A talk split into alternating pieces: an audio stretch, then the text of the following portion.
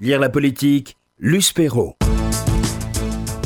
Nous sommes euh, mardi, c'est euh, l'heure et le jour de retrouver Lire la politique et, et votre invité, Luce Perrault, le dessinateur Jules. Bonjour, bonjour. Luce, je vous laisse le micro. Merci Jonathan. Alors aujourd'hui, c'est peut-être pas lire la politique, mais lire le paléo- paléolithique, puisque Jules nous, vient nous parler de Silex and the City, la suite de son feuilleton euh, dessiné qui est diffusé sur Arte chaque soir en ce moment même. Alors, aujourd'hui, c'est l'épisode L'homme de Cro-Macron. 40 L'histoire d'un mec qui n'a pas 40 ans et qui, 40 000 ans avant Jésus-Christ, euh, arrive, débarque et veut tout réformer. Racontez-nous le pitch. C'est ça, parce que Silex and the City, c'est le huitième tome. hein. donc cet album de bande dessinée, il est sorti là il y a, peu. Euh, et puis ça met euh, un peu au point euh, ce qu'on a à dire d'aujourd'hui. Et puis entre-temps, parce que le, tome précédent, on avait laissé, bah, ça s'appelait encore le Front Néandertal à l'époque, hein, qui, était près de gagner les élections. Donc toute la vallée avait très très peur de ce qui allait se passer dans l'évolution, hein, à dans cette préhistoire qui nous ressemble. Et en fait, finalement, non, c'est l'homme de Cro-Macron qui a gagné. Alors c'est un hominidé bipède qui veut convertir toute la chaîne du vivant à la bipédie, qui est très dynamique comme ça, mais tout le monde ne l'entend pas de cette oreille. Alors déjà, il y a des gens qui critiquent parce que il est marié euh, à une euh, hominidée euh, qui a 40 glaciations de plus que lui. Euh, Prof de géopolitique. Oui, il s'est marié avec sa prof de préhistoire géo, hein, euh, évidemment, bah, c'est pas évident. Et puis, euh, il y a des opposants, et notamment la branche insoumise. Ça, ce sont les primates qui sont absolument pas du tout d'accord pour euh, accéder à, la- à- à ces idées politiques-là. Et donc, finalement, tout ça permet bah, de remettre en scène ce petit théâtre politique qu'on a autour de nous et de remettre à distance et de, manière un peu grinçante euh, ce qu'on nous vend très souvent comme un peu un produit marketing politique euh, et on se rend bien compte qu'on n'est pas complètement dupe de ça. Alors, moi, ce que j'adore dans, vos, dans, cette BD, dans, dans cette série euh, sur Arte, rappelons-le, rappelons-le euh, ce sont les télescopages entre l'actualité euh, que l'on a tous les jours, que vous venez d'évoquer, et vos dessins et vos héros.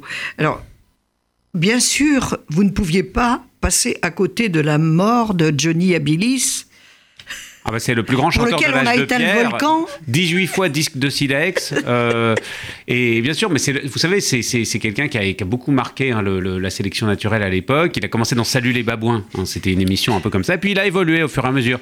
Quelque chose en nous d'une bactérie. euh, euh, voilà, tout ça, c'est, des chansons qui ont marqué leur époque. il y a Retiens l'amibe aussi. Retiens l'amibe, bien sûr, les ça c'était important. Voilà, voilà. Et tout ça, euh, ça, ça, ça a marqué pas mal de monde. Euh, bon, il y a des gens qui le critiquent, hein, mais c'est sûr que euh, il reste quand même un monument de la préhistoire. Et puis, il y a aussi, bien évidemment, comme dans toute société qui se respecte, le club de foot. Alors celui-là, c'est le club du primate Saint-Germain. Alors bien sûr, il n'y a pas que le primat Saint-Germain, il y a un championnat néolithique. hein. Et donc le primat Saint-Germain qui se heurte à l'Olympique Mammouth, euh, il y a l'Olympique Lémurien qui est en face, et puis évidemment il y a la compétition euh, européenne. Donc euh, Mammifère United, euh, Néandertal Madrid, euh, l'Erectus de Turin, tout le monde est au rendez-vous et c'est sûr que voilà, la, la- compétition est rude. C'est du vrai darwinisme sportif aussi. Alors, je parlais des télescopages. Racontez-nous les aventures et les rencontres de la famille Dotcom et de leurs copains avec l'homme de Cro-Macron. Oui, alors l'homme de Cro-Macron... se rencontrent à la fin. Voilà, il est important. Le truc, c'est que euh, c'est le, le- cette série, Silex and the City, est quand même axée autour d'une famille, la famille Dotcom. Et eux, alors là, c'est des hominidés moyens, hein, du quaternaire. Lui, Oh, tous les euh, Français les connaissent maintenant, voilà, ils sont non profs. euh, bah oui, parce que Enfin, ça- c'est une espèce en voie de disparition, parce que c'est une classe moyenne. hein. Il Voilà, paraît qu'elle est très menacée. C'est ça, c'est ça. Mais c'est les enfants du mammouth, hein, vous savez, l'éducation nationale. Et, euh, et en fait, ça va mal entre eux. Ça va mal entre eux parce que la, la, la femme, euh, la mère de famille, fait sa crise du quaternaire. Euh, elle trouve que son mari est un gros lourd. Euh, elle, elle a découvert ce livre extraordinaire qui était un peu un livre qui date de avant l'invention de l'écriture, qui s'appelle 50 nuances de Grèce. Et c'est un peu le porno pour les mammifères de, de moins de 50 ans. Vous voyez qu'elle lisent comme ça à la maison.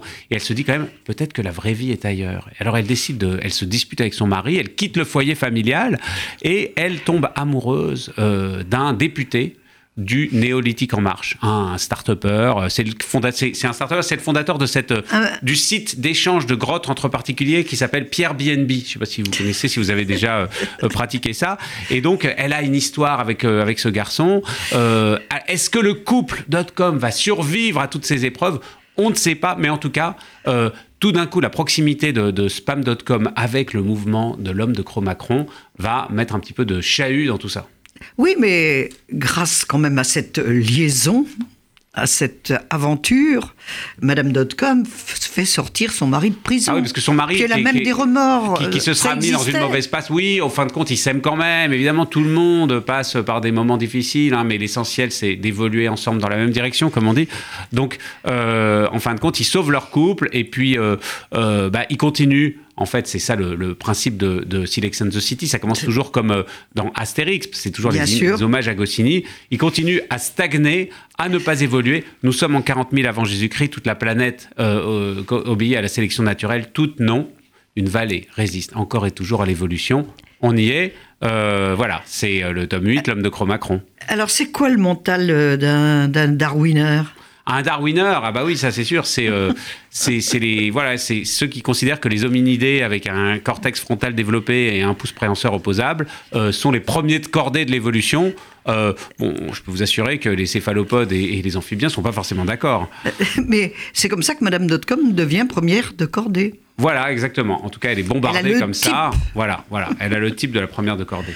Alors, l'homme de Cro-Macron embarque tout le monde derrière lui, mais il y en a un petit laissé pour compte raconter. Ah oui, oui, bah, il, est, il, il- il subjugue un petit peu toute la chaîne de l'évolution. Alors, est-ce que, euh, je dirais, euh, les crocodiles, les mammouths, les ours des cavernes, qui convertis à la bipédie, ça fait un peu bizarre. Puis il y en a, même s'ils voudraient bien comme ça prendre le train en marche, bah, les escargots, euh, les mollusques, les amibes, bah, on ne sait pas hein, s'ils vont finalement être eux-mêmes députés de- du néolithique en marche. Je pense qu'ils vont rester sur le bord de la route. Et là aussi, télescopage avec l'actualité. Silex and the City, Jules, l'homme de Cro-Macron, c'est publié chez Dargaud, tout comme votre nouvelle BD consacrée à Lucky Luke, Un cow-boy à Paris. Alors, c'est Shabada Bada, hein, votre histoire, c'est un homme, un lonely cowboy. Un homme et une femme. Parce que Lucky Luke, bah voilà, moi ça fait maintenant 4 ans que je suis le scénariste officiel de la série Lucky Luke. hein. On avait publié un premier album euh, il y a deux ans maintenant, La Terre Promise. La Terre Promise, absolument. C'était Lucky Luke qui escortait une famille juive d'Europe de l'Est à travers le Far West avec toutes les rencontres qui s'en suivaient. Et qui les prenait pour des amiches. ah oui, voilà, on- tout le monde les prenait pour des amis, chapeau noir, barbe blanche, ils n'ont jamais vu ça. Et alors, euh, et là, ce coup-ci, il fallait se renouveler, trouver un nouveau thème. Et effectivement, le cowboy solitaire, lui, bah, il n'a jamais été marié, on lui connaît pas de femme euh, assez. à- à- en tout cas euh, dans, dans ses aventures. Et là, pour la première fois, bah, il se met à la colle avec une bonne femme, mais c'est pas n'importe quelle femme. Elle fait 93 mètres de haut et c'est la statue de la liberté Et elle-même elle tient fièrement le flambeau. le flambeau de la liberté éclairant le monde. Et en fait, ce que j'ai imaginé, c'est ça s'est basé sur c'est basé sur des recherches historiques parce que moi quand je cherche à trouver un thème pour Lucky Luke, je cherche des choses un peu réelles sur lesquelles m'appuyer et construire la fiction.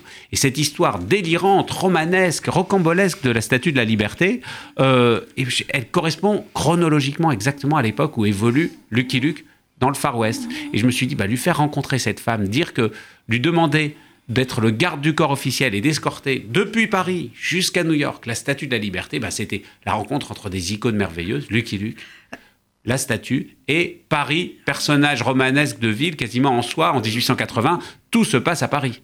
Oui, c'est vrai, tout se passe à Paris en 1880, mais ça se passe aussi à New York, ça se passe aussi sur le bateau qui traverse l'Atlantique. Ça, c'est rigolo. Alors, un cow-boy, euh, il n'a pas le pied marin, il est, il est malade, Lucky Luke. Il, il a le mal de mer pendant tout le voyage. Et on dit c'est la première fois qu'on voit un Américain aussi content de débarquer sur les plages de Normandie. Il faut dire qu'il n'y avait pas d'Allemand pour l'attendre Ah oui. Non, non, là, à l'époque, c'était les bras ouverts. Alors, je voudrais que vous racontiez un peu cette histoire de la Statue de Liberté que vous racontez très bien dans, cette, euh, dans, dans cet album, parce que finalement, les nouvelles générations euh, la connaissent très mal, et, Et elle est le symbole. Alors, on sait que c'est Très fort français, qu'unissent- mais on sait, on sait pas à quel point finalement ça a été parisien ce, ce monument, parce que Bartholdi, qui est un sculpteur il- originaire de Colmar, qui est un sculpteur français, c'est lui le maître d'œuvre de tout ça, mais c'était une dream team hein, de toute façon. Au début, il y avait Viollet-le-Duc, hein, qui est mort en cours de route, et c'est Gustave Eiffel en personne qui a créé toute la structure métallique à l'intérieur, qui était l'ingénieur vraiment. euh, C'était comme une espèce de brouillon, de petite cousine de la future euh, Tour Eiffel qui allait bientôt euh, s'édifier dans Paris. Et, et donc, en fait, toute la statue, qui a été financée collectivement par les Français et puis par d'autres Européens et offerte aux États-Unis, elle a été montée pièce par pièce, toutes les plaques de cuivre, à Paris, dans le 8e arrondissement. Et à la plaine Monceau, s'est élevée dans son intégralité la statue. Ça a duré des années. Tout le monde allait Combien les d'années? visiter. Oh, ça a dû- bah, ensuite, il y a eu des morceaux, etc. Elle a Ouais. été, il y avait d'abord la structure, ensuite la statue, puis il y avait comme une espèce C'est de une bras longue histoire. C'est une longue histoire. Et les, les Français allaient se, les Parisiens allaient se balader. C'était une, une raison de promenade un petit peu comme ça du dimanche. Oui. Et il y a même, on, on a retrouvé dans son journal Victor Hugo en personne qui est venu visiter le chantier de la Statue de la Liberté avec sa petite fille et qui a pris quelques notes. Ce qui fait que bah, dans l'album, c'était pas très difficile de s'imaginer la rencontre entre Victor Hugo et Lucky Luke, la légende de l'Ouest face à la légende des siècles. Donc euh, voilà. Et il y en a, il y a- cette chose-là, elle était finalement plausible. Et puis il y a d'autres rencontres de Lucky Luke à Paris, de ce cow-boy un petit peu mal dégrossi qui découvre toutes les subtilités parisiennes. Euh, bah, Ah, il n'est pas très au courant. Les, les femmes parisiennes. Alors, da- ce qui- dès qu'il arrive en Normandie, de toute façon, la première personne qu'il rencontre et il commence à se faire draguer par elle, c'est Madame Bovary. Alors là, personnage de fiction. Mais quand il se retrouve dans un bar à Paris euh, à, à siroter une absinthe tranquille, tout d'un coup, il y a deux, deux affreux Jojo qui arrivent pour braquer le bar. Et c'est Verlaine et Rimbaud. Euh, Rimbaud, euh, on sait très bien qu'il avait la gâchette facile. Euh, Verlaine a fini par lui tirer dessus aussi. Et puis, par contre, Rimbaud, c'est une, espèce de Billy the Kid, hein, un gamin hirsute, complètement mal élevé, et puis en même temps génial. Et il braque le, bar en demandant une absinthe et des caramels mous, comme faisait Billy the Kid dans les bons Lucky Luke qu'on aime. Mais cette statue de la liberté, elle a été un phare pour toute l'Europe et, et- et un phare pour les Américains. Est-ce qu'elle était vraiment désirée par les Américains? Alors, ce qui est étonnant, c'est que c'est- vraiment cette histoire de la statue, en dehors même de l'histoire de Lucky Luke, elle, euh, Oui, euh, elle génère plein plein de choses qui ensuite vont, vont éclairer le futur. C'est-à-dire que la statue de la liberté, pour la première fois, bah, c'est le lancement du marketing moderne, du merchandising. C'est-à-dire que Bartholdi, quand il fait son tour des États-Unis pour financer le socle, parce que ça, c'est les Américains qui doivent financer le socle, eh ben, les élites américaines, les riches financiers, ils veulent pas en entendre parler. Ils disent c'est une espèce de fantaisie ruineuse, ça nous intéresse pas. Euh, et finalement, c'est les petites gens qui, par l'intermédiaire des grandes campagnes de presse de journaux, qui vont dollar par dollar, cents, by cents, euh, Financer. financer, le socle monumental qui est déjà une œuvre en soi pour accueillir cette statue. Et euh, pour cela, Bartholdi avait créé plein de petites répliques en plâtre de la statue, des petites images, des petites cartes postales qui distribuaient comme ça. Et en fait, tout cela, euh, la statue, à commencer par la statue, était, venait des ateliers gagés à Paris. Et c'est de là qu'est né le mot gadget, ce qui est quand même assez, assez comique. C'est assez intéressant parce qu'on on l'ignorait. Alors, dans ce Paris des années 1880, là aussi, vous aimez bien les télescopages.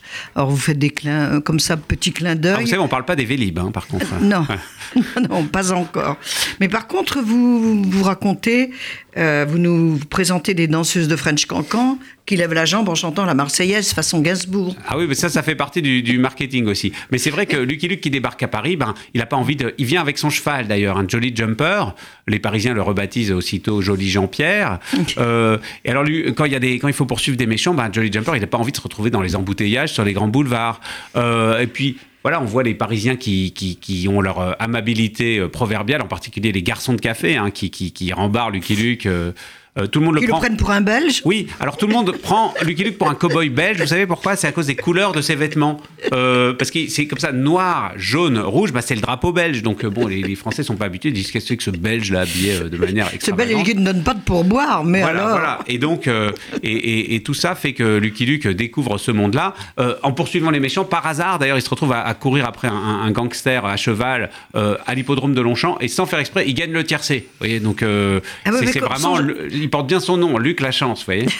Mais son cheval l'accompagne parce qu'il ne veut jamais s'en séparer. Ah oui, oui. Alors, comment Oui, s'est passé pas justement la que- traversée du cheval. Alors, le cheval, séjour du bien. cheval Alors, mais en revanche, euh, bon, il faut savoir qu'à l'époque, il y avait beaucoup de chevaux dans Paris. hein. C'était la circulation hippomobile. Beaucoup, il y avait très très peu d'autos, les tout premiers prototypes qui commençaient vaguement à circuler, mais tout était comme ça. euh, euh, tiré par des chevaux, tracté par des chevaux, donc c'est à peu près normal. Il y avait des étables, comme dans les immeubles parisiens, on retrouve les traces des anciennes écuries aujourd'hui.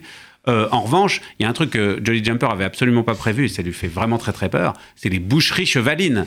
Parce que autant les, Parisiens de l'époque euh, ne crachaient pas du tout sur les bons steaks de cheval, autant pour les Américains, c'était quelque chose qui les défrisait légèrement.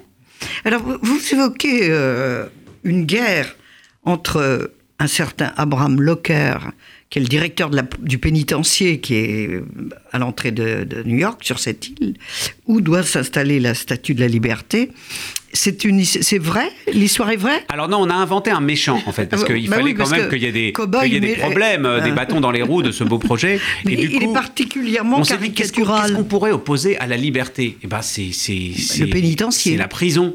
Et en fait, Lucky Luke, il est paradoxal parce que c'est un, bien sûr, c'est un cow-boy amoureux de la liberté, des grands espaces. Il aime pas avoir de patron, il aime pas qu'on le dirige. Et en même temps, son boulot, c'est de mettre les gens en prison, de récupérer les Dalton et de les enfermer de nouvelles fois. Mais tout ça, c'est uniquement parce qu'il sait que les Dalton vont s'évader et qu'il va pouvoir de nouveau leur courir après. Vous voyez, c'est un petit peu le mouvement perpétuel. Si les Dalton étaient dans un pénitencier parfait, comme ce personnage de Locker souhaiterait le, construire, bah Lucky Luke, il serait au chômage. Hein. il serait juste, il redeviendrait bousier gardien de vache, euh, et ça, Bouvier. Et, et Insulte suprême. C'est pas quelque chose qui, au fond de lui, il aimerait faire toute sa vie. Et, donc, ce personnage de, de Locker, euh, il incarne finalement tout tout ce que l'Amérique et tout ce que le monde peut opposer à la liberté avec cette volonté euh, à tout craint de sécurité qui, en fait, ressemble aux problématiques qu'on a aujourd'hui. Et évidemment, on pense à un Donald Trump. Le personnage de Locker dit Oh là là, c'est mexicain, un jour il faudrait vraiment construire un mur entre nos deux pays. Ben, c'est ça, il y a une espèce de, de, Toujours le de prophétisme euh, de cette époque par rapport à aujourd'hui.